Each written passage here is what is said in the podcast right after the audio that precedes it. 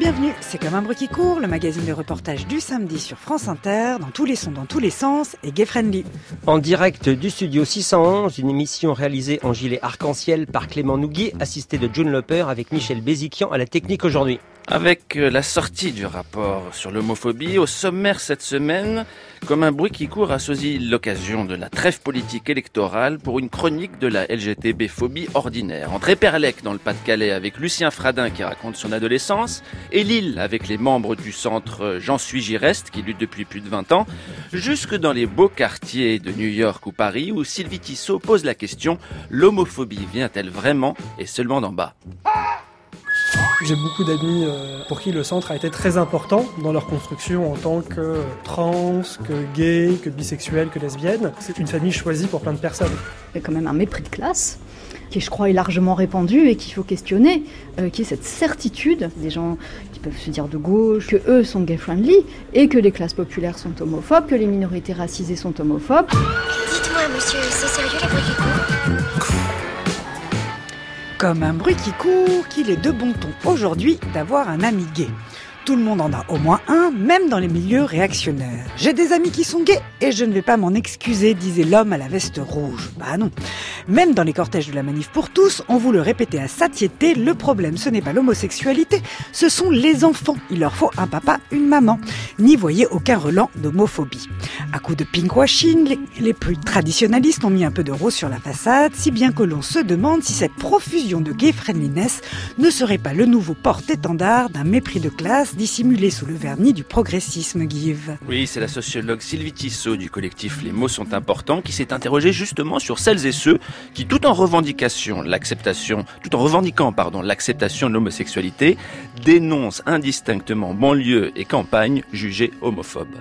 Une gay friendliness de façade qui recouvre un mépris des classes populaires, mais aussi côté gouvernement un double discours affiché, car il y a ce que l'on dit et ce que l'on fait.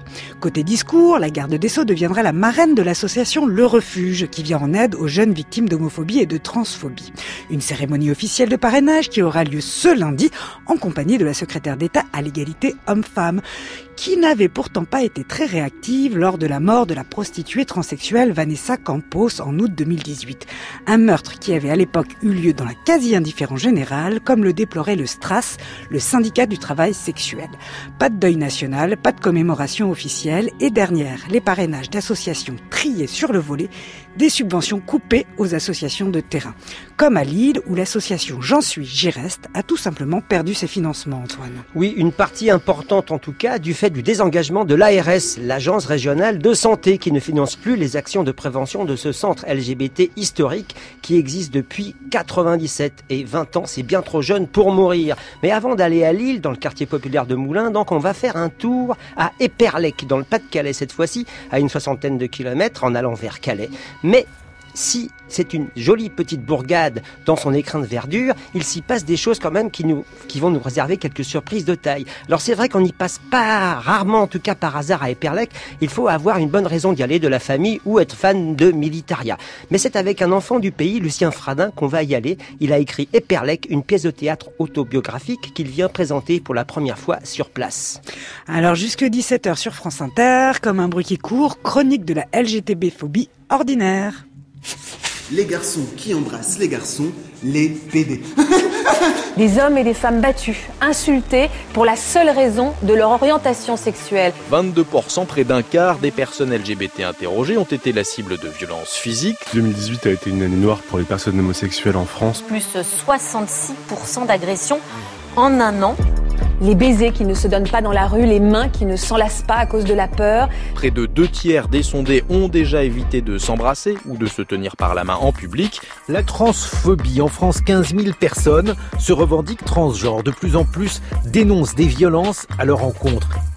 60% des personnes LGBT récemment victimes d'une agression physique admettent avoir pensé au suicide. Euh, L'homophobie elle touche malheureusement toutes les strates euh, de la société, des zones rurales au quartier populaire, en passant par les milieux religieux. Comme un bruit qui court.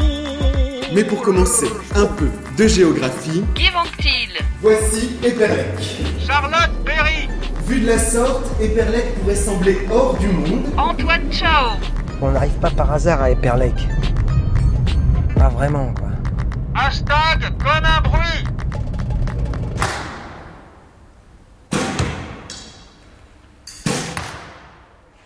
Bonsoir. Ça va être ici le spectacle après, c'est ça? D'accord. On rentre pas pour l'instant, on vous laisse. euh. C'est un beau son, hein, le, le tir à l'arc. Ça fait longtemps que vous tirez à l'arc, vous Ah, disons qu'ici, le club, il, il existe depuis 10 ans déjà. Ah ouais. Et vous êtes des Perlecs Oui. Ah oui, c'est ça. Par contre, c'est à 20h30 le spectacle, vous Ouais, savez ouais, D'accord, ouais. ok. Et vous, vous préparez quoi alors Ben, nous, on va faire, on prépare l'accueil, du coup, on prépare l'accueil Ah, pour ce l'accueil, soir. ouais, très Ouais, bien. ouais, ouais. Alors, il y a des résas Oui, il y a des réserves. c'est hein. plein. C'est plein ouais. Presque plein. Il reste une vingtaine de ouais, places. euh. Et je pense que ce une- sera pour les ouais. Hyperlécois. Et en même temps, on Les a, on a Hyperlécoises. étendu un peu la jauge. hein, donc, euh, Ouais, c'était- Sinon, après, les conditions de visibilité, c'est pas... On était à 130, on a monté à 150. Hein, Ouais, on- ouais. Et là, on a étendu un petit peu plus. C'est l'enfant du pays qui revient, c'est ça Ouais, c'est ça. c'est ça. Ah, c'est bien. Ah ouais. Bon, on va les préparer tout ça. Avant que le public arrive. Bon, c'est vivant comme village, hein, c'est vrai. Pour ça, On a vu là, dans le journal, dans La Voix du Nord, ce soir il y a un spectacle à la salle des fêtes. Et c'est c'est un jeune du pays qui vient faire un spectacle de théâtre. C'est c'est Lucien Fradin. Ça vous dit rien? Et dans, dans quelle salle? Ici, à Éberlec À la salle municipale Ah, Au gymnase quoi. Non, vous avez pas vu à côté de la mairie, ouais. Ah ouais. On apprend quelque chose parce que là, non, pas du tout. Bah ouais, même dans le calendrier des fêtes. euh. Ah, ça, c'est le calendrier des fêtes. Avec toutes les manifestations de toutes les associations de, on a de la commune. hein, quand même. Quand on voit ça, on, voilà, on peut qu'aimer euh, Éperlec, quoi. Ouais. Quand on aime la campagne, on vit à la campagne, on a connu la campagne. Et je sais bien qu'en ville, moi, ce serait pas possible.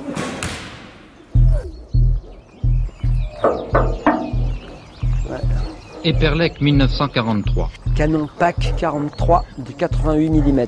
À moins de 10 km de Watt en bordure de forêt va naître un monstre, À 100 mètres se trouve un gigantesque bunker de 22 mètres de haut. un monstre de 130 000 tonnes de béton et de 40 000 tonnes d'acier. 3000 déportés furent employés aux travaux forcés. Le blocos, il se trouve à moins d'un kilomètre de chez moi.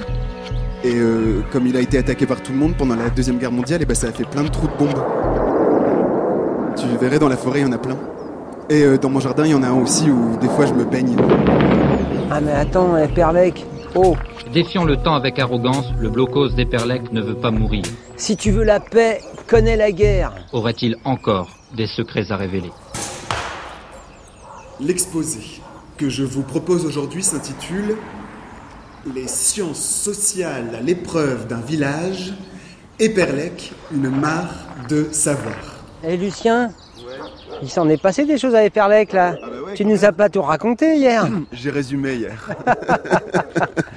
les travaux forcés, les bombardements et tout ça. Ouais, il paraît qu'il y a plein de squelettes aussi dans la structure du blocos là. Il y a plein d'ossements, il paraît. Après, l'histoire du lieu là, elle est un peu patriote, alors du coup, euh, Ouais, j'avais du mal à faire même, le ouais, tri ouais, euh, entre, euh, Bah entre ce qui était vrai ou ce qui était genre euh, pour dire qu'il fallait venir visiter. Ouais, et puis toi, c'était pas ton monde ça. Non, pas trop, mais je suis revenu là pour écrire Eperlec, je suis revenu voir ça, puis ce chien à chaque fois, tu vois, c'est le genre d'endroits qui sont jamais très... Mais ouais, je suis revenu voir pour écrire, et c'était vraiment la victoire de la France sur le monde, quoi. Et du coup, j'étais ressorti un peu déçu. Et puis c'est en fait, le blocos, c'est une collection d'armes de, guerre. Donc en fait, sur toute la route, euh, t'as des armes de guerre, mais comme quelque chose de vachement beau et de vachement... qui moi me surprend. Enfin, cette fascination pour les, ces trucs-là, c'est un peu surprenant. Et toi, tu voulais raconter quoi alors Sur Eperlec Ouais. Je crois que je voulais raconter la campagne.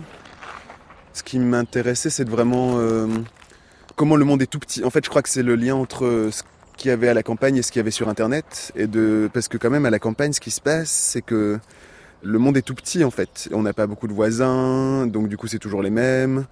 Et euh, le matin, on part de chez ses parents, on prend le bus pour aller au collège, puis on rentre, et puis voilà. Et du coup, euh, moi, quand je suis arrivé en ville, après, j'ai vu que les autres avaient, euh, sur leur trajet de retour à la maison à pied, ben, ils croisaient d'autres gens, ils, ils voyaient d'autres gens. Et moi, j'avais cette en- sensation comme ça d'être un peu enfermé dans, dans pourtant un très vaste euh, village. Il s'agira ici de faire cohabiter un ensemble de manières de lire le monde dans des contours stricts, ceux d'Eperlec. Je vous proposerai, pendant cette petite heure, de considérer les savoirs comme des outils qui permettent d'envisager le monde par plusieurs prismes différents qui constitueront notre grille de lecture. Alors Éperlec, c'est assez coquet quand même, hein. c'est pas les corons, hein. on est dans le nord, d'accord, mais ça, ça a un charme quoi. Malgré effectivement le blocos et les armes à feu, l'éloge de la guerre, hein. prépare si tu veux la paix, prépare la guerre. Quand j'étais petit, ça, ça m'avait traumatisé. J'en parle rapidement dans Hyperlec, c'est que, en fait, pour moi, ça racontait que la guerre, elle était euh, au bout de ma rue, et que du coup, euh, s'il y avait de nouveau la guerre, ça allait recommencer euh, là, au blocos, quoi. Mais toi, tu te sentais enfermé là, ici quoi, là-dedans Ben, quoi. Ouais. En même temps, je crois que je me sentais enfermé dans l'enfance. et puis, bah ouais, quand t'es gay, quoi. Quand t'es gay et que tu te retrouves comme ça, euh, le seul gay à. Bah, en tout cas, t'en connais pas d'autres. Et ben, du coup, là, tu te sens vraiment, vraiment tout seul, quoi. Wow Hier dans le bus, il y avait deux garçons qui s'embrassaient sur la bouche. Wow Les PD C'est un choc.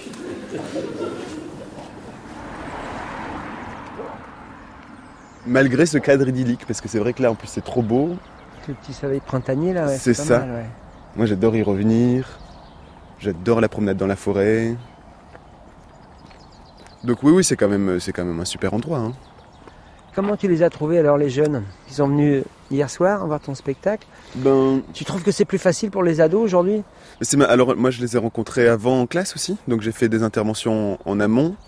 Ce qui était intéressant, c'est que maintenant, quand je dis euh, le spectacle parle d'homosexualité, il y a personne qui rigole dans la classe. Alors moi, je suis toujours un peu surpris parce que normalement, c'est ça le jeu, quoi. Ils rigolent, du coup, je dis un truc sérieux, puis après, ils réfléchissent. Puis là, ils rigolent plus. Alors du coup, moi, je me retrouve sans mes outils pédagogiques. et euh, du coup, j'ai un peu poussé le truc et j'ai demandé s'il y avait des personnes qui se revendiquaient comme homophobes dans la classe. Et euh, sur les six classes que j'ai eues, il y a une seule classe où il y en a deux qui ont levé la main en disant ouais nous euh, euh, on n'aime pas ça. Ce à quoi la prof a dit ah bah, son père est routier et gilet jaune alors vous imaginez. Ce qui était pour moi une analyse assez ratée de, de l'homophobie. Et après par contre je disais est-ce qu'il y a des personnes qui se revendiquent comme homosexuels dans cette classe? Et il n'y avait pas de main qui se levait non plus. Donc là après moi ce que je raconte c'est euh, ben en fait euh, a priori il y a 10% d'élèves euh, là j'en ai rencontré 160 et il y en a aucun qui est gay donc statistiquement ça tient pas la route. Et, donc j'essaye de leur dire comment on fait pour passer de il y a plus d'homophobes à on peut être gay, on peut le dire et l'afficher et que ça va pas sans, sans se prendre. Et c'était beau hier parce que du coup il y avait les élèves du collège de Watt où j'étais quand j'étais petit. Et à la fin, il y a des les filles, il y a un groupe de filles qui est venu et un garçon qui sont venus voir en me disant euh, comment on fait euh, quand il y a des homophobes? Qu'est-ce qu'on fait avec eux tout ça? C'était une question hyper difficile. Moi, j'avais pas, enfin en plus au collège, tout ça, j'avais pas. Et du coup, je leur ai proposé cette idée-là de faire un collectif de gens qui montrent qu'eux, ils sont euh, gay friendly. On dirait ça, mais c'est un peu moche maintenant. Ça fait un peu 90 ce mot, mais qui sont un peu plus que dans euh, la tolérance. Parce qu'en fait, c'est ça. euh, Moi, je, la tolérance, c'est chiant. Il faut être dans. Mais je sais pas ce que c'est l'étape après de, de dire bah venez, on fait un groupe où euh, où tous les euh, les PD et les Gwyn du collège ils peuvent venir et euh, Enfin, c'est quoi C'est l'empathie après la tolérance quoi je pense que ça devient un truc même powerful. Enfin, ça- peut ouais. se lier au truc féministe et tout. euh. Ouais. J'imaginerais bien un, un- un collège où il y aurait un groupe de meufs hyper fortes, euh, où les PDI peuvent venir en se disant euh, elles, elles vont m'aider, c'est sûr, si j'ai la moindre merde. Enfin, un peu ce, ce pendant euh, que parce que moi dans mon collège, la force c'était les derniers de la classe, les mecs plutôt agressifs et violents qui créaient du lien autour d'eux quoi. Et je me dis tiens, comme ça il y avait plus trop dans les classes. Je me dis comment on fait pour euh, maintenant faire un groupe hyper euh, premier ou dernier de la classe, ça on s'en fout, mais euh, qui est pas dans la violence, mais dans une forme d'énergie positive comme ça qui, qui regrouperait des gens autour d'eux. Parce que j'ai l'impression que ça commence à être possible. Et qu'en effet, moi, à, à mon époque, j'ai l'impression que c'était pas possible.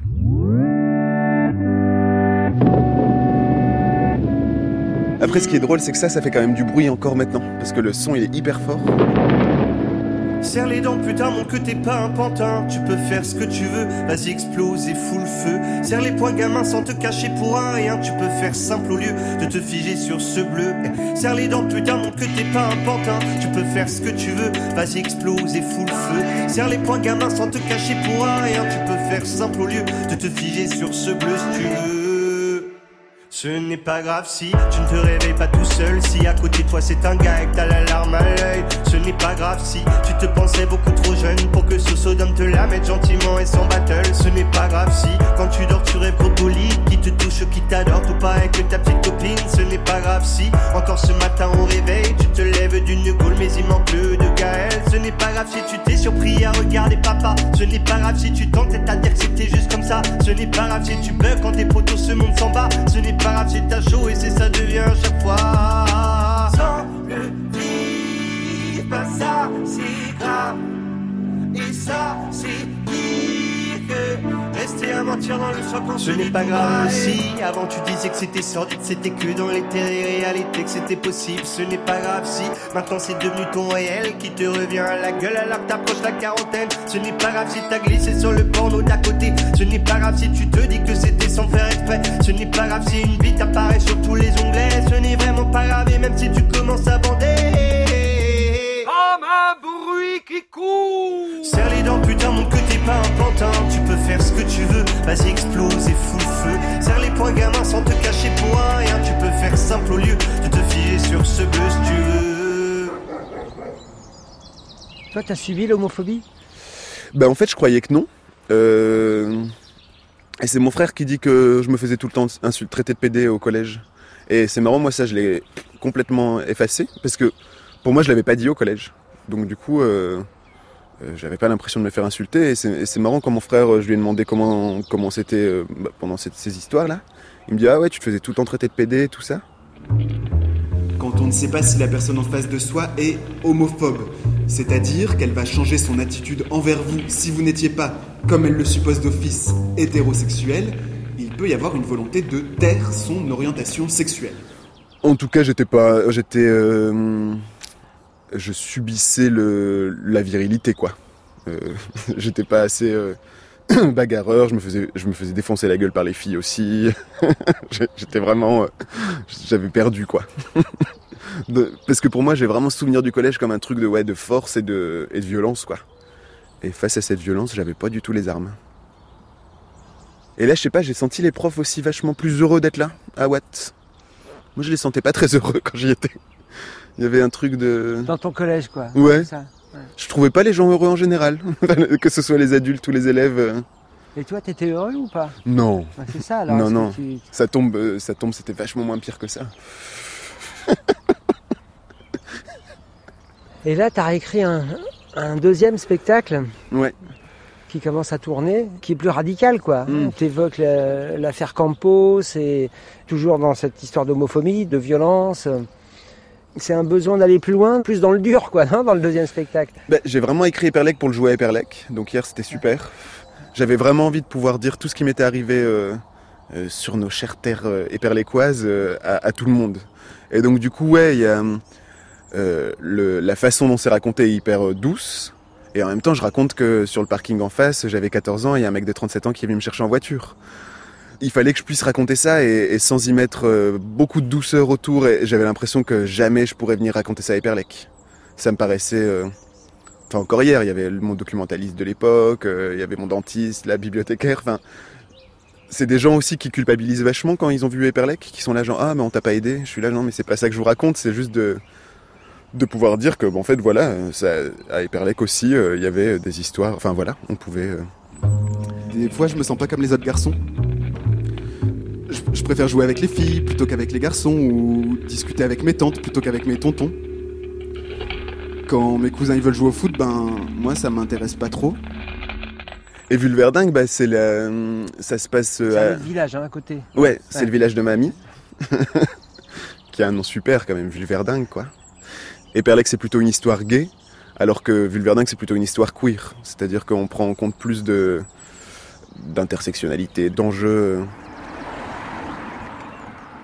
En fait, la violence, elle vient aussi du moment où on accepte. C'est-à-dire que euh, à Hyperlec, il n'y a pas eu tant de violence que ça parce que j'étais au placard.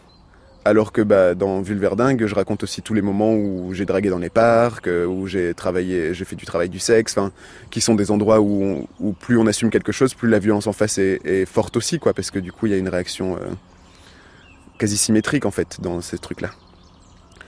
Et en même temps, je crois que Vulverdingue, je crois que c'est encore plein de douceur. Enfin, parce que du coup, il y a mamie avec moi euh, par le son sur scène. C'est pas plus trash, c'est plus euh, exhaustif peut-être. Euh, avec Eperlec, j'avais fait du tri dans qu'est-ce que je raconte et qu'est-ce que je raconte pas. Alors que Vulverdingue, j'ai j'ai moins fait ce, ce choix-là. Et là, quand même, les chiens ont arrêté d'aboyer. quoi. Ouais. Hein Ça, c'est super. Quand on met un peu de douceur, elle revient. hein. Ils étaient tendus un peu, quoi. Sur la photo brandie par ses amies transgenres et travailleuses du sexe comme elle, Vanessa Campos prend la pose. Vanessa Campos, prostituée de 36 ans et tuée par balle. Les doigts glissés dans une longue chevelure noire, son sourire généreux éclaire des yeux foncés au maquillage appuyé.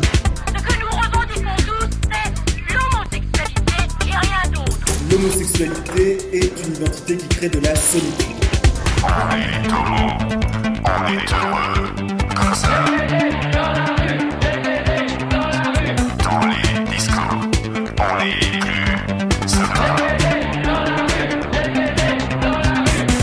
J'en suis Gireste et les mauvais jours finiront. Je vous invite à la soirée de lancement de la quinzaine du centre. Ah, il y a une émission de radio? Tata Bigoudi.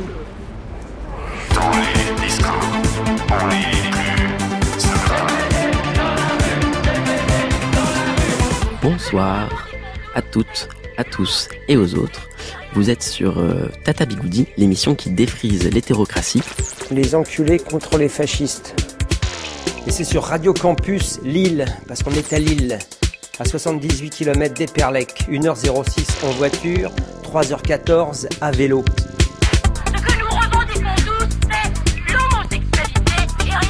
Hop Un bruit qui court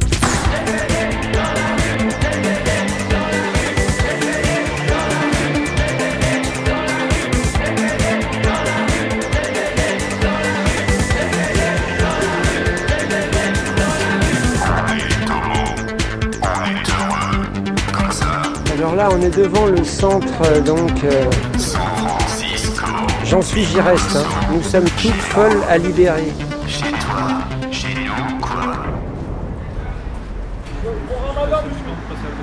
Merci de respecter la tranquillité des voisins. C'est marrant cette cité l'enfant. Bah, tout ça, de toute façon, c'est une maison d'ouvriers. hein. C'est des rues toutes petites comme ça, avec des maisons de petite taille comme ça, toutes serrées. Et c'est populaire. C'est excentré, pas tant que ça. hein. Porte d'Arras, mais on peut aller à, à 15 minutes, on est dans le centre, à pied. à Ouais. pied, hein. Et à 10 minutes en transport, donc ça va. Alors comment tu l'appelles ce centre Euh, moi, je l'appelle euh, le centre LGBT. Mais je peux dire, euh, pour ceux qui connaissent pas, sinon j'en suis Gireste pour ceux qui connaissent. Qui est en, en difficulté financière en ce moment, Oui. avec une subvention de l'ARS, l'Agence régionale de santé, Oui. qui n'est plus.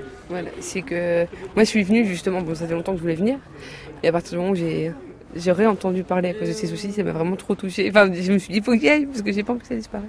Mais le fait de venir, ça fait du bien en fait. C'est c'est libérateur quoi. Dans mon quotidien, euh, euh, j'ai l'impression que même je supporte euh, bizarrement depuis un mois et demi, de- je vis mieux depuis que je viens en fait. Vraiment mieux. Avant j'habitais Tourcoing, maintenant j'habite Lille, et le fait d'aller au centre après travail. euh, ça complète, je me sens à l'aise dans un endroit euh, sécurisé, dans un endroit où, C'est difficile sinon euh, oui, c'est difficile parce qu'il n'y a pas d'autres endroits. Il y a d'autres endroits, il y a des bars, tout ça, mais là, c'est pas un, un- un- un endroit de consommation, c'est un endroit de discussion, de, un repère. Voilà. Et... Ouais, c'est important quoi. Ah oui, oui. ah oui, mais c'est important parce que euh, je m'étais euh, personnellement promise de, de venir euh, dans les euh, dès que je vivais à Lille. Et depuis que je viens, je, je vois pas, enfin, je, je rate pas et c'est personnel, quoi. C'est, c'est, c'est nécessaire. C'est nécessaire. Ça fait du bien. Vous avez quel âge? J'ai 23 ans. Et j'ai jamais fréquenté de, de, d'asso LGBT avant. J'ai fait un bénévolat euh, euh, pour le salon LGBT à Lille en début, d'année. Et euh, c'est tout quoi. Avant, je, je- je- j'allais dans les lieux euh, de temps en temps. Et le fait de ne pas être entouré dans, de, de personnes qui me ressemblent au quotidien, le fait de venir ici, c'est vraiment libérateur. C'est comment ton prénom? C'est Mathilde. Mathilde. Oui. L'homosexualité est une identité qui crée de la solitude. D'abord parce que les homosexuels ne sont pas toujours visibles. Ainsi, contrairement par exemple à la couleur de peau, qui peut créer une appartenance visible à un groupe et donc potentiellement à certaines formes de solidarité, l'homosexualité suppose pour sa part un déplacement vers des lieux de convivialité. Et alors, j'en suis, j'y reste, centre LGBTQIF. Lesbien, gay, bi, trans, queer, intersexe, féministe. Voilà. Il manque un A Pour Pour un sexe. Ah ouais, d'accord. Ça s'allonge quoi au fur, euh, fur et à Non, mesure. Ouais, ce serait cool quoi. C'est un petit, euh, petit truc qui manque. Moi, je sais que je fais un peu. Quand je parle de cet endroit euh, à des amis de l'étranger, j'en parle comme le centre LGBTQIAF. Des fois, pour faire plus court, on peut faire LGBT+. Parce que comme Tout le monde s'y retrouve, quoi, c'est Ouais. ça, ouais. Moi, je m'appelle Karim. Ça fait un peu plus d'un an que je viens, que je viens ici. Je connaissais déjà des gens ici et, et petit à petit, ben, j'ai commencé à venir à l'atelier d'écriture et à m'impliquer plus. Et... Mais bon, c'est... Ça, ça m'occupe bien, quoi. Je fais partie des, des Flamands Roses et aussi euh, je, je participe à l'animation du groupe euh, Bipan. Et euh, voilà, c'est. Bip, pour les personnes euh, bisexuelles, pansexuelles et c'est aussi ouvert aux personnes en questionnement. c'est, en fait, c'est un groupe une fois par mois où, de- où on discute et on, on accueille de, des personnes. C'est un groupe de discussion, quoi. En fait, il y a le, le J'en suis Reste qui est, qui est une association avec euh, des statuts et tout ça. Et après, il y a plein de collectifs euh, qui en font partie. euh. En fait, il y a le CA une fois par mois où sont prises toutes les décisions entre toutes les composantes. Et c'est J'en suis, j'y reste qui est en danger ou c'est même le- ce local, la vie de ce local euh, C'est la vie du local en fait, parce que euh, en 2017, genre l'ARS qui a coupé les, qui a arrêté de nous, qui a arrêté de nous financer, et donc ça a fait un gros trou dans le financement qui a fait, qui a rendu difficile le paiement du loyer et qui a créé une dette. Et ça, c'est le seul centre ici sur l'île? C'est le seul centre. Après, il y a d'autres euh, endroits plus autour de certaines associations. Et après, il y a aussi toute la culture euh, plus autour des bars et de. Ici, on est aussi on est dans un lieu qui est assez politisé. Euh, en gros, c'est aussi un lieu militant euh, qui, qui s'inscrit aussi dans, dans une sorte de, de maillage de lieux militants sur l'île. Donc, il y a, ce côté-là de, de penser plusieurs luttes en même temps. De... Alors, quelle lutte vous pensez? Bah, en fait, c'est qu'il peut avoir, euh, il peut avoir pas mal de, en fait, toutes les questions euh, qui, qui se posent. En fait, ça peut être euh, autour du, de l'homophobie, de la transphobie, du sexisme, de toute, de toute forme de discrimination, du racisme, de, de toutes ces questions-là, et d'essayer de d'avoir un lieu où, où- où toutes les voix peuvent être entendues. Et Karim, vous avez vu passer, vous, le rapport là, de SOS Homophobie? Euh, je l'ai- je l'ai pas lu, mais j'ai dû voir passer. Mais après, j'ai l'impression que pour beaucoup de personnes LGBT, en fait, c'est que c'est c'est que cette alarme, ce, ce, ce côté alarmiste, en fait, on n'a pas besoin de l'entendre euh, parce qu'on le- vit déjà, en fait. En fait, c'est que c'est que par exemple, il y a, ben, en fait, c'est qu'on vit dans une société où là, qui euh, est genre on- après, c'est juste qu'aujourd'hui, on est dans une époque où on veut plus appeler les choses par leur nom, mais, mais par exemple, euh, l'homophobie, c'est pas juste jeter des pierres sur des gens, en fait. Ça peut, ça peut être refuser du travail, ça peut être, ça peut être genre discriminé, ça peut être euh, même des tout, tout bénin, par exemple, le- tout ce qui est les blagues, tout ce qui est le fait de tout le temps devoir se justifier, tout le temps être euh, l'exception. Ben, en fait, tous, tous ces éléments-là, en fait, ça participe à, à un, à un sentiment un peu de ras-le-bol et de, et c'est aussi pour ça que des fois ce genre de lieux peuvent faire du bien parce que les personnes qui viennent ici, le reste du temps, on vit euh, tous et toutes dans la société, avec tout le monde en fait.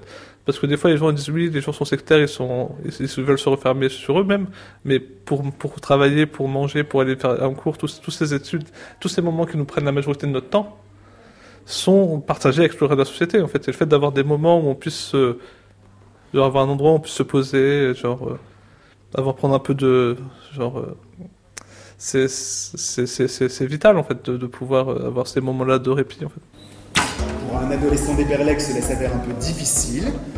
Il peut soit se rendre dans le bar du village voisin, tenu par un couple gay, mais aussi fréquenté par un ensemble d'Eperlécois qui le reconnaîtront, soit, pour garder l'anonymat, il devra se préparer à parcourir 37 km à vélo, soit 1h37 aller et 1h37 retour. Est-ce qu'on a fait le tour de l'agenda Yes L'Assemblée générale est levée. Il est 9h15. Moi, je m'appelle Florian, voilà. Et je suis pas au centre depuis très longtemps, ça fait quelques mois que je suis là. Alors ça, c'est un local historique hein, quand même, ici. Ça fait combien d'années que j'en suis, j'y reste, est ici? Alors, euh, bah, en tout cas, le J'en suis, j'y reste existe depuis 90, je crois. 21 ans. hein. En fait, c'est CCL, en fait, sont, sont nés ensemble. En fait. Le Centre c'est le Centre culturel libertaire. Donc depuis plus de 30 ans, par contre, c'est ici, euh, 19 rue de Condé, depuis 21 ans. ouais. On a une table avec euh, plein, de, plein de documentation, plein d'infos, alors, il y a notamment plein de choses euh, sur la santé sexuelle, la prévention du VIH, des autres euh, infections sexuellement transmissibles. On peut se renseigner sur euh, la transition, sur euh, les violences de genre, sur les drogues, la réduction des risques. Il y a des choses sur euh, le plaisir et la santé dans la sexualité entre femmes. Il y a des choses sur le travail du sexe. Il y a des préservatifs internes et externes. Parce que du coup, on ne dit pas préservatif masculin, féminin, on préfère dire interne, externe. Euh, il y a du gel. Donc du coup, euh, quand on rentre dans le centre, on peut aussi juste se poser avec des brochures. euh. Là, il y a une affiche, la misogynie et la transphobie peuvent entraîner des dents cassées. Voilà, bah, du coup, c'est l'idée de, bah, de construire un espace euh, bah, qui ait cette tonalité euh, féministe euh, ou transféministe. Et puis de l'indiquer voilà, d'entrée de jeu, quoi, que c'est un espace où les comportements transphobes, misogynes sont pas, sont pas acceptés. Quoi. Une petite cour euh, sympa et donc une bibliothèque où on peut du coup euh, emprunter, lire des livres. euh, Beauté fatale, les nouveaux visages d'une aliénation féminine. de la marge au centre, théorie féministe de Bell Hooks. Ouais. Un livre important aussi, il y a À la pensée straight de Monique Wittig. Et euh, on arrive à la cuisine. Donc euh, tous les premiers dimanches euh, du mois, euh, entre midi et 14h, il y a un brunch qui est organisé.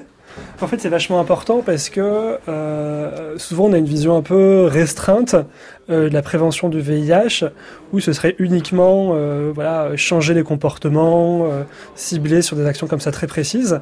Mais en fait, nous on conçoit vraiment les enjeux de santé pour les personnes LGBT comme quelque chose de plus large. Et ce qui est central dans la santé des personnes LGBT, c'est d'avoir un lieu où se, où se retrouver, où se retrouver sans être jugé, euh, où se retrouver dans un cadre bienveillant, agréable, euh, un endroit où être écouté, où être accueilli, euh, et un endroit où, au détour d'une conversation, on peut s'informer aussi sur, euh, sur la prévention des infections sexuellement transmissibles.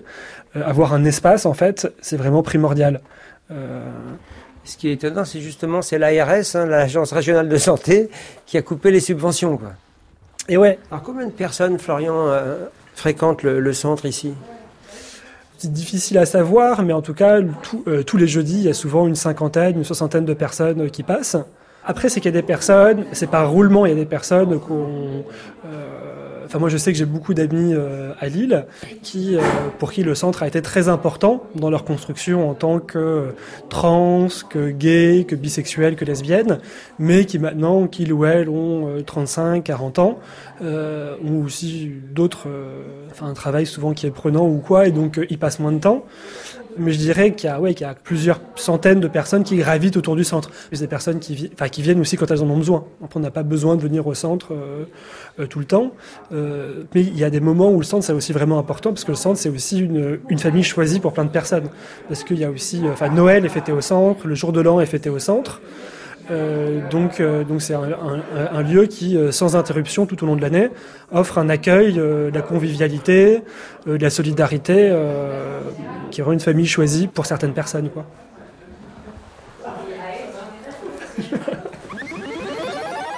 Continuons ensemble l'aventure du J'en suis, j'y reste. Désengagement de l'Agence régionale de santé, 21 ans, le centre est trop jeune pour mourir.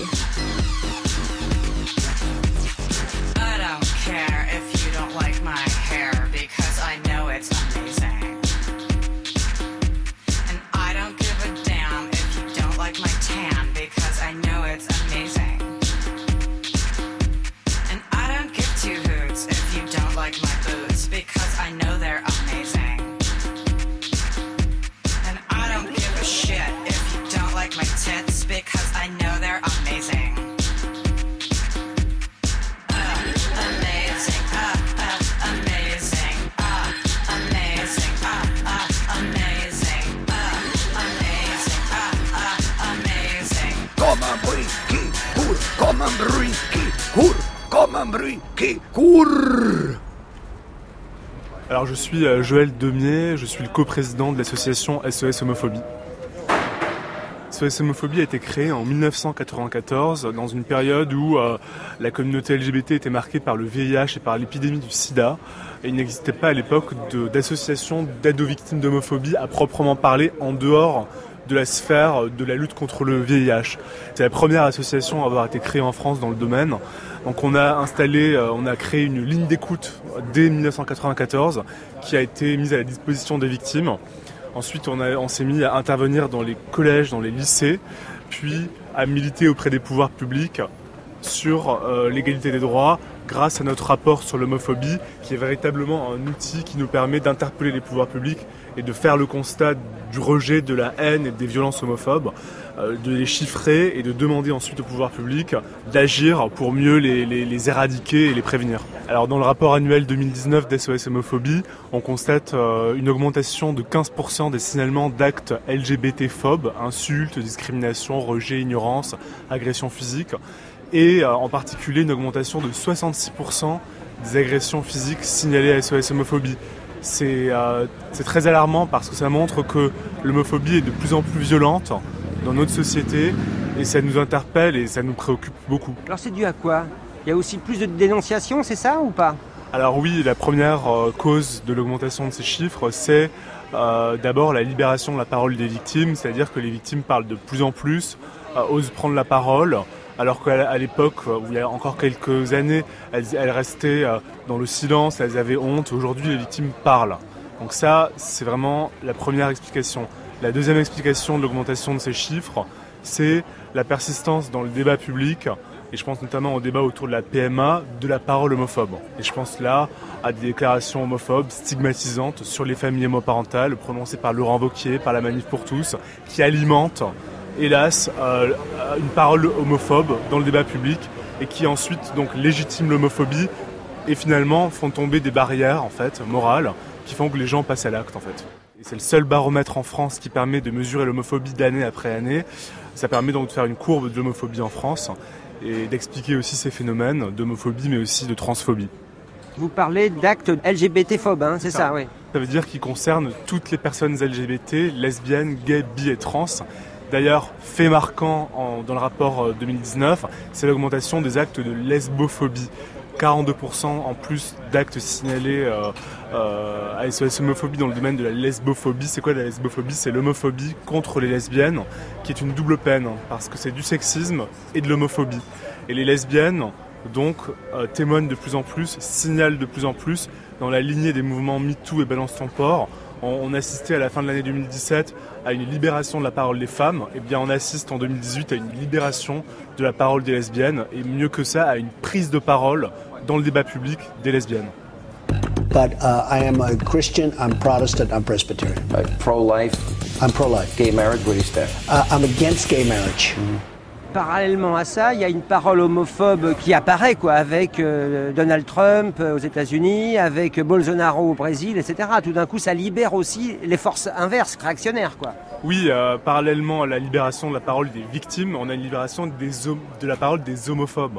Et ça, c'est très préoccupant parce que ça veut dire que les barrières morales qui existaient auparavant sur l'homophobie sont en train de tomber et, sont, et ça, c'est légitimé par l'élection, en effet, de responsables, euh, de, chefs d'État comme Poutine, Bolsonaro, Donald Trump, qui finalement légitiment cette parole homophobe parce que ces personnes-là sont élues.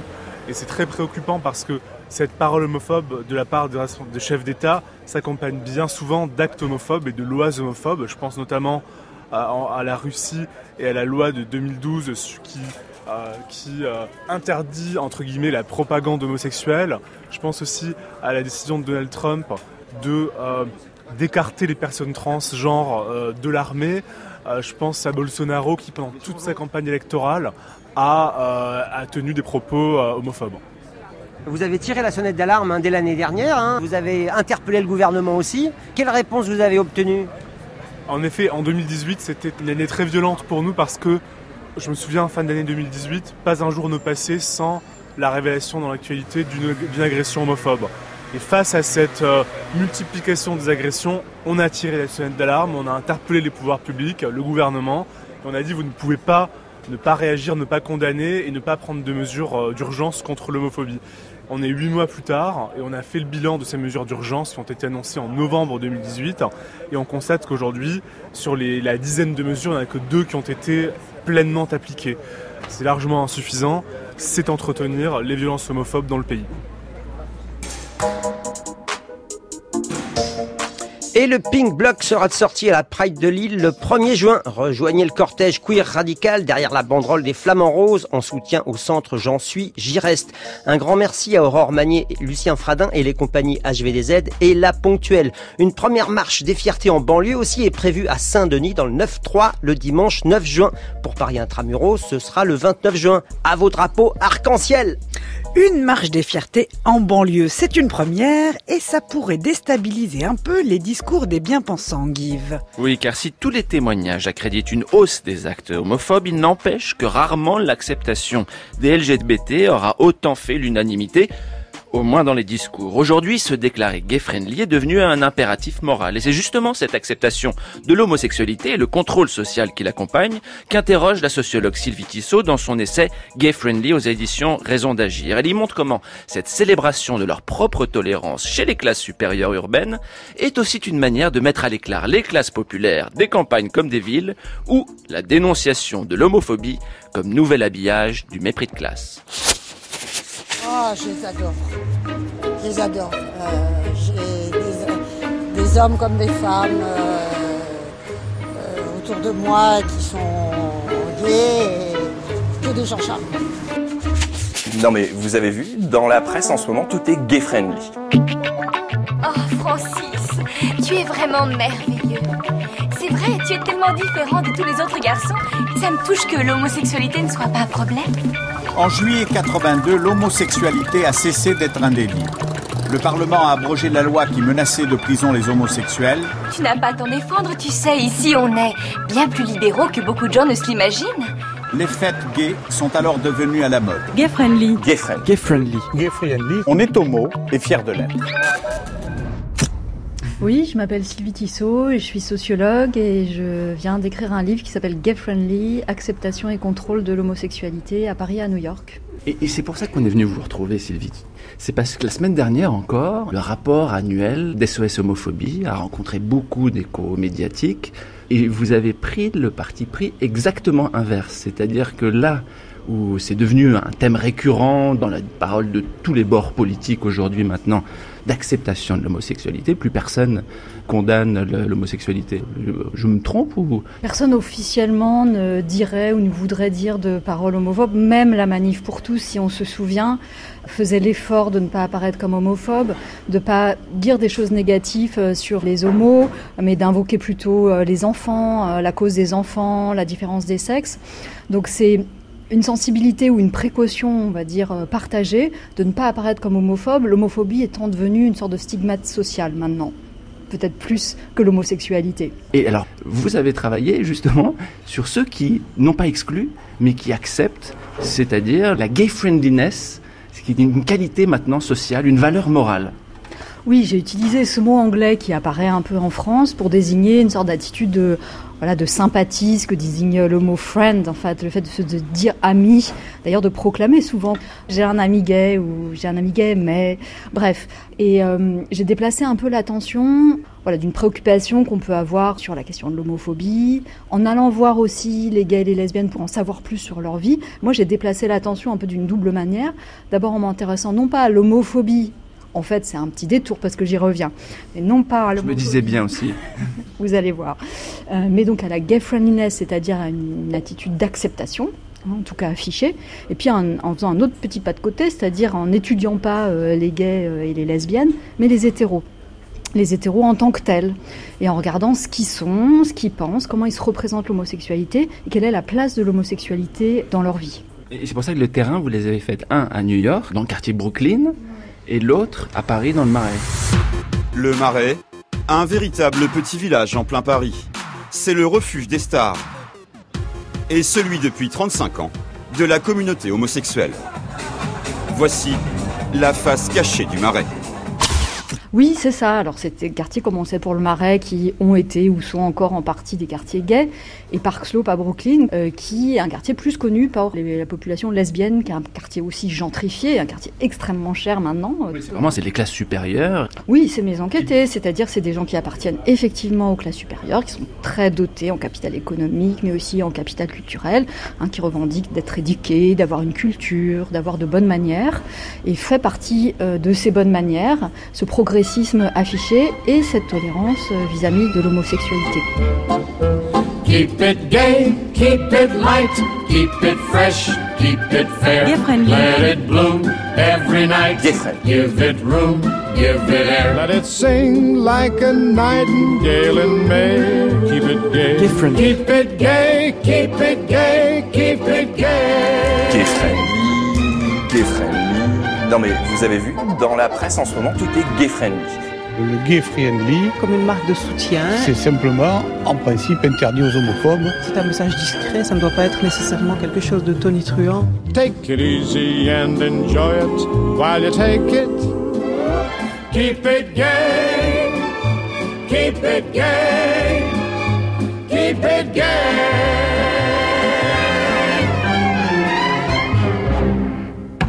Bah, c'est un peu toute l'ambiguïté, cette notion de mixité sociale ou de diversité qui est très caractéristique de ce qu'on appelle les gentrifieurs, c'est-à-dire qui s'installent dans des quartiers populaires, qui les investissent, euh, mais qui apprécient aussi le fait que des populations autres, entre guillemets, que ce soit les classes populaires, que ce soit les minorités racisées ou les minorités sexuelles, valorisent en fait la présence de ces populations, mais à une condition qui mérite d'être euh, quand même euh, étudiée, c'est d'en contrôler la visibilité, d'en contrôler les formes, de contrôler les lieux et les moments de cette visibilité, c'est-à-dire à quel moment où on a envie que ces populations soient visibles.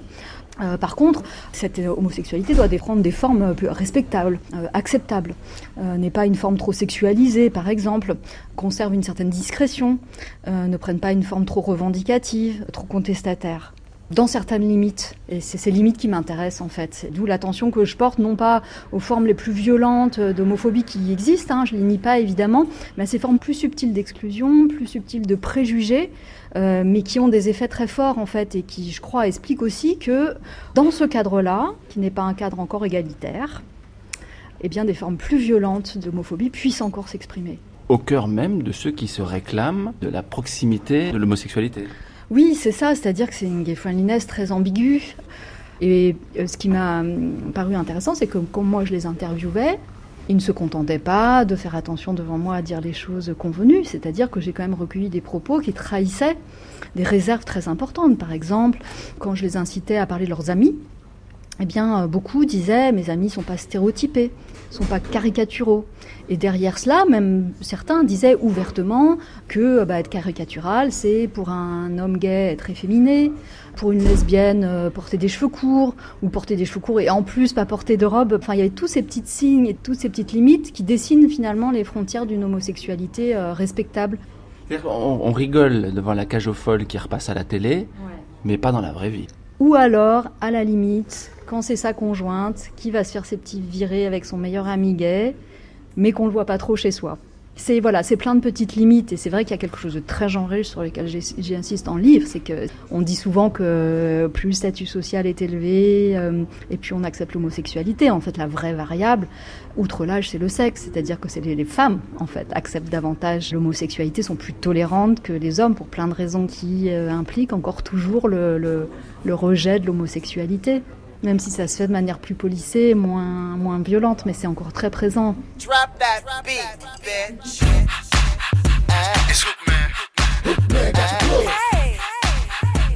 My gay best friend, he's on the go. We hit the club, we drop it low. He always gets along with me. I never worry about him wanting me. My gay best friend,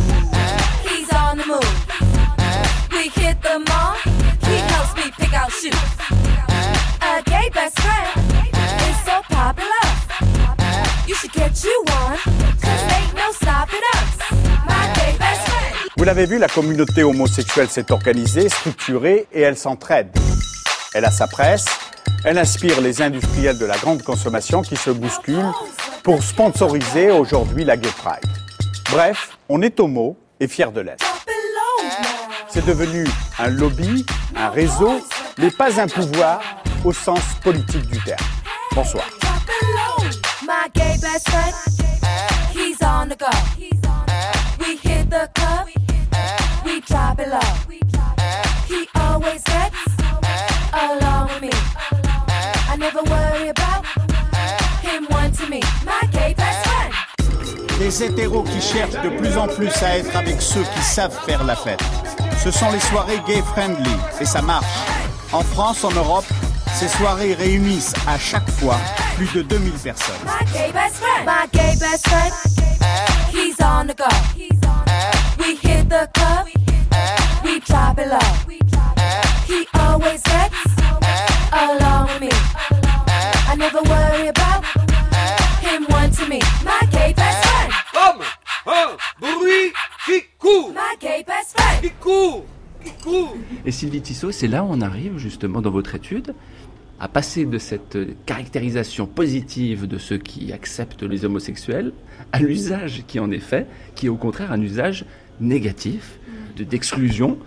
En incluant les homosexuels, on peut à bon compte, ce que vous démontrez, exclure tous ceux qui ne se reconnaissent pas dans ces centres-villes euh, hyper urbanisés, classe supérieure, libéraux en mœurs et économiquement. Oui, c'est ça. Alors, c'est des gens qui peuvent se dire de gauche ou aux États-Unis liberal, donc c'est pas des gens qui vont voilà, dire des choses très ouvertement ou hostiles aux classes populaires, aux minorités racisées, parce qu'ils se disent aussi euh, antiracistes. Mais en tout cas, il y a quand même un mépris de classe qui, je crois, est largement répandu et qu'il faut questionner, euh, qui est cette certitude euh, chevillée au corps que eux sont gay-friendly et que les classes populaires sont homophobes, que les minorités racisées sont homophobes, euh, que euh, en province, euh, dans la campagne, c'est des gens retardés qui sont aussi évidemment homophobes. Et ça, quand même, c'est une manière, hein, pour revenir à Bourdieu, c'est une manière quand même de, voilà, de produire de la distinction sociale sur le dos de gens qui sont plus seulement stigmatisés pour être ignorants, bêtes, délinquants et tout ce qu'on veut, mais aussi de ne pas avoir les bonnes valeurs, celles-ci comprenant désormais hein, une acceptation affichée de l'homosexualité. La banlieue rime souvent avec insécurité, sentiment d'abandon, chômage. Eh bien, c'est encore plus dur quand on est homosexuel. En banlieue, la situation est pire que tout. Il est difficile de s'afficher ouvertement comme homosexuel en banlieue. Pour ces couples, se tenir par la main ou s'embrasser dans la rue, c'est prendre un risque. Et tous racontent l'enfer de vivre son homosexualité euh, dans ces lieux-là. Alors, dans ces cités, les homos se cachent pour ne pas être pris pour cible. Mais seulement un problème circonscrit à la banlieue. En tout cas, la question de la thématique de l'homophobie en banlieue, elle a été beaucoup médiatisée dans les années euh, 2006-2009. Il y a eu plusieurs essais qui sont parus sur ces questions-là, très très médiatisés, euh, qui invoquaient des rapports de SOS homophobie qui étaient faits un peu n'importe comment, avec des chiffres qui ont été fabriqués d'une manière totalement biaisée, euh, dont on a tiré d'idée que euh, 46% des agressions rapportées à SOS homophobie venaient de banlieue ce qui en fait reposait euh, sur des erreurs enfin factuelles vraiment de base euh, qu'a bien déconstruit euh, Elena Avdija dans un formidable article.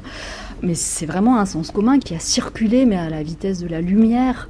C'est-à-dire que ça permet euh, vraiment à bon compte de criminaliser, de, de- de stigmatiser des populations sur la base euh, quand même d'une bonne conscience progressiste. Donc ça marche mieux. C'est encore plus efficace de dire, euh, bah regardez, en banlieue, ils sont tous homophobes, sexistes, etc. Et ça marche très bien à gauche. Et ça marche encore mieux que te dire, bon, hein, ils sont feignants, ils sont délinquants. Alors on dit ça aussi, mais ça ajoute voilà, une sorte de, couche morale un discours de classe qui se masque en fait en tant que tel en brandissant le drapeau du progressisme sexuel. C'est la même chose pour les campagnes, pour le monde rural. Alors là, il y a des enquêtes. Colin Giraud commence à travailler là-dessus, sur les, les mondes ruraux et la Drôme. Et il montre bien qu'il y a des formes de visibilité qui existent, des gays et des lesbiennes, des formes d'acceptation, là aussi sous condition. Par exemple, pour les hommes gays, qui vont être acceptés en tant que gays par leur famille, mais dans les milieux populaires en donnant des gages de virilité. C'est aussi, c'est d'autres conditions, c'est pas les mêmes, c'est aussi des conditions qui sont contraignantes, mais c'est aussi des conditions, et à ces conditions, il y a des formes d'acceptation qui sont possibles. Vous expliquez bien, Sylvie Tissot, que on ne peut pas nier le recul de l'homophobie, mais on en est loin d'en en avoir fini. Oui, donc l'homosexualité, on peut dire aujourd'hui qu'elle est plus banale, on la voit plus. Quasi normal, vous dites Quasi normal, voilà. Mais l'égalité qui implique autre chose, c'est-à-dire qui implique de ne pas énoncer les conditions de son acceptation ou de sa tolérance, qui est un mot intéressant d'ailleurs, hein, qui dit bien qu'on tolère quelque chose qui reste problématique. Euh, les conditions de l'égalité ne sont pas encore établies, c'est que quand il y a de l'acceptation, c'est quand même bien souvent de l'acceptation sous condition. Et l'acceptation sous condition, c'est pas l'égalité.